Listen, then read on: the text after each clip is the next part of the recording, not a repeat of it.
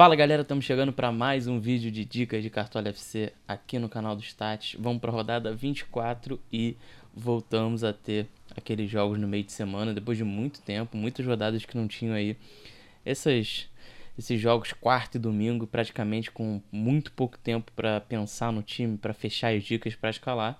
Então, vai fazer um vídeo aqui um pouco mais rápido, que nem na última rodada, já direcionado com as dicas fechadas por posição, mas para dar aquele suporte para você na hora de escalar o seu time.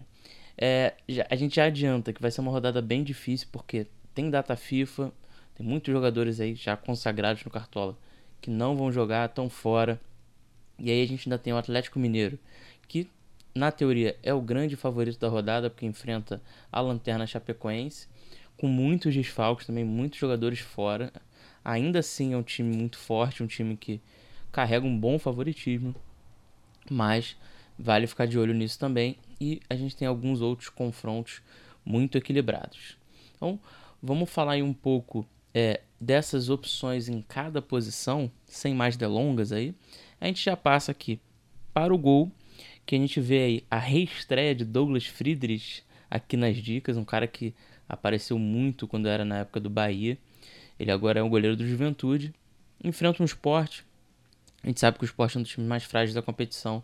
Então, é, fica esse, esse voto de confiança até na boa fase do Juventude. Né?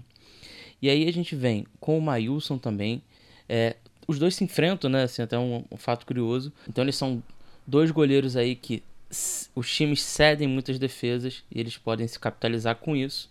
E aí resta saber se algum deles vai segurar o SG. A gente acredita que o Juventude tem mais chance, né? Apesar de jogar fora de casa. Porém, são dois times que não, também não são os times 100% confiáveis. E aí tem o Everson, que completa essa lista sendo um goleiro que representa o SG do Atlético Mineiro. E se você estiver apostando aí no Galo, mesmo com os desfalques, ele talvez seja o goleiro mais indicado para essa rodada. Então, a gente já passa aqui para os laterais. A gente aparece aí o Wanderson quase como unanimidade na rodada, apesar do Grêmio não estar bem. É, perdeu para o esporte em casa na última rodada, um resultado bem ruim tá ali na, na zona de rebaixamento, uma situação bem complicada, mas o Wanderson tem sido muito decisivo e ele é um cara que é bom pontuador mesmo sem SG. E se ele conseguir segurar o SG nesse confronto, ficam aí mais 5 pontos para ele. Felipe Luiz e Sarabia são dois caras conhecidos pelos desarmes, então são dois jogadores que são capazes de pontuar mesmo se não segurarem esse SG. E aí fica uma confiança se você tiver, por exemplo, é, acreditando que o Flamengo pode segurar o ataque do Red Bull Bragantino. Felipe Luiz pode ainda ganhar mais 5 pontos extras aí, mas são caras que já pontuam naturalmente. E o Dodô entra muito pelo SG do Atlético e também por ser mais ofensivo do que o Guga. Muita gente vai perguntar, mas por que o Guga é, não está nessa lista? A gente acredita que o Dodô é mais ofensivo. E aí, até porque o Guilherme Arana é um cara que é uma referência ali do ataque, apesar de ser lateral, ele é uma das referências ofensivas do Atlético Mineiro. Então a gente imagina que o Dodô só vai ocupar esse espaço e aí por isso ele aparece no lugar do Guga. Então a gente já passa aqui para a zaga com dois jogadores que vale o destaque, tanto o Ilharão como o Lucas Cal. Jogam de volante, mas estão como zagueiros no Cartola, e aí a gente sempre fala sobre isso, né? São é, quando você tem esses jogadores que estão fora de posição, principalmente em posições que tem maior potencial de pontuação porque estão mais à frente no campo. É, eles viram, eles têm esse bônus do SG, mas jogam mais à frente. O Lucas Cal já é um cara que está dando muita assistência, né, praticamente decisão todo jogo, e o Ilharão tem contribuído mais com desarmes. E aí, tanto o Juan como o Nathan Silva são confianças mais no SG. O Juan é quase um voto de confiança do Stat de que o Grêmio pode segurar o SG dessa vez.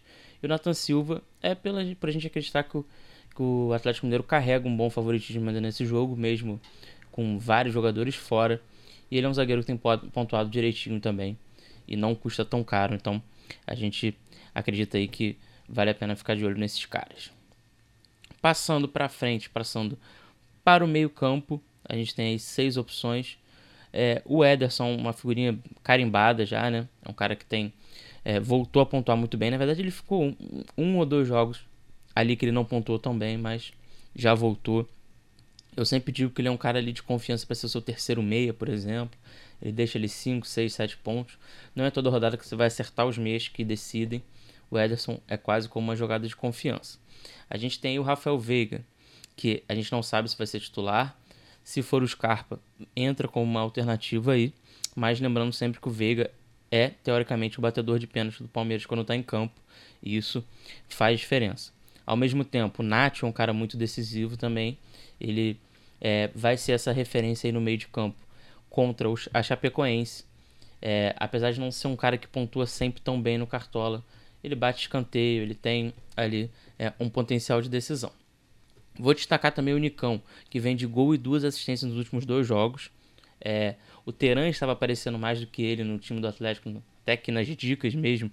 A gente estava indicando mais o Teran do que o Nicão, mas parece que o Nicão retomou esse protagonismo e aí é, entra nas dicas junto com o Iago Pikachu, que também é um cara que sempre está ali é, conseguindo algumas decisões. É, tem muita gente que gosta de dobrar ele com o Ederson, porque são dois jogadores é, bem diferentes, na verdade, né? De, apesar dos dois serem meias, é, eles fazem funções bem opostas.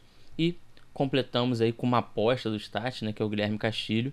Muito pelos números recentes dele, né? Um cara que nos últimos quatro jogos teve três gols e duas assistências. Então é uma média acima de 11 pontos, bem alta. Tem gente que não gosta de escalar jogadores de, de times que não são tão favoritos, é, prefere, por exemplo, talvez tentar um Nath Fernandes, mas eu acho que ficam aí é, a seu critério. Mas é uma, um jogador que está com números bem interessantes nas últimas rodadas. No ataque, Hulk, unanimidade na rodada, uma rodada difícil, o Hulk tem decidido muito, então é, Acho que não, a gente não precisa nem ficar aqui falando. Vai ser o capitão da maioria dos times. E eu acho que é bem difícil até. É, talvez se você estiver precisando de uma pontuação mais alta, alguma coisa, você pode ir diferente. Mas tem grande chance do Hulk ser o grande capitão da rodada e trazer esses bons pontos. Dudu e Marinho são caras que aparecem muito pela confiança numa rodada difícil também. Caras que a gente já conhece o histórico. Não tem jogado tão bem no Cartola FC, mas por conta aí desses confrontos equilibrados, a gente acredita que vale a pena em pelo menos uma posição do ataque dar um passo atrás aí e escalar um cara de mais confiança. Pedro substitui o Gabigol no ataque do Flamengo, um ataque muito poderoso, então mesmo fora de casa pode trazer aí decisões. E aí tanto o Ferreira como o Rigoni, é, o Rigoni é um cara que é batedor de bola parada no São Paulo, vem de gol na última rodada, vale muito a aposta.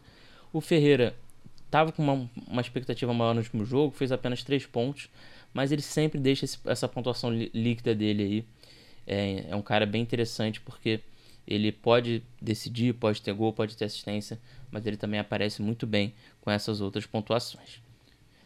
Então é isso, pessoal. A gente encerra o vídeo por aqui, um vídeo um pouco mais rápido, mas aí, como a gente está no meio de semana também, nem todo mundo vai ter tanto tempo para assistir. Vai ser uma análise mais rápida da rodada mas não deixem de se inscrever aqui no canal, deixar o like no vídeo e segue as nossas redes sociais aí se você ainda não segue lá o Cartola no Twitter e no Instagram. Então a gente se vê na próxima rodada também aí com pouco tempo de análise, provavelmente por volta de sexta-feira o vídeo está no ar. Um abraço e até o próximo.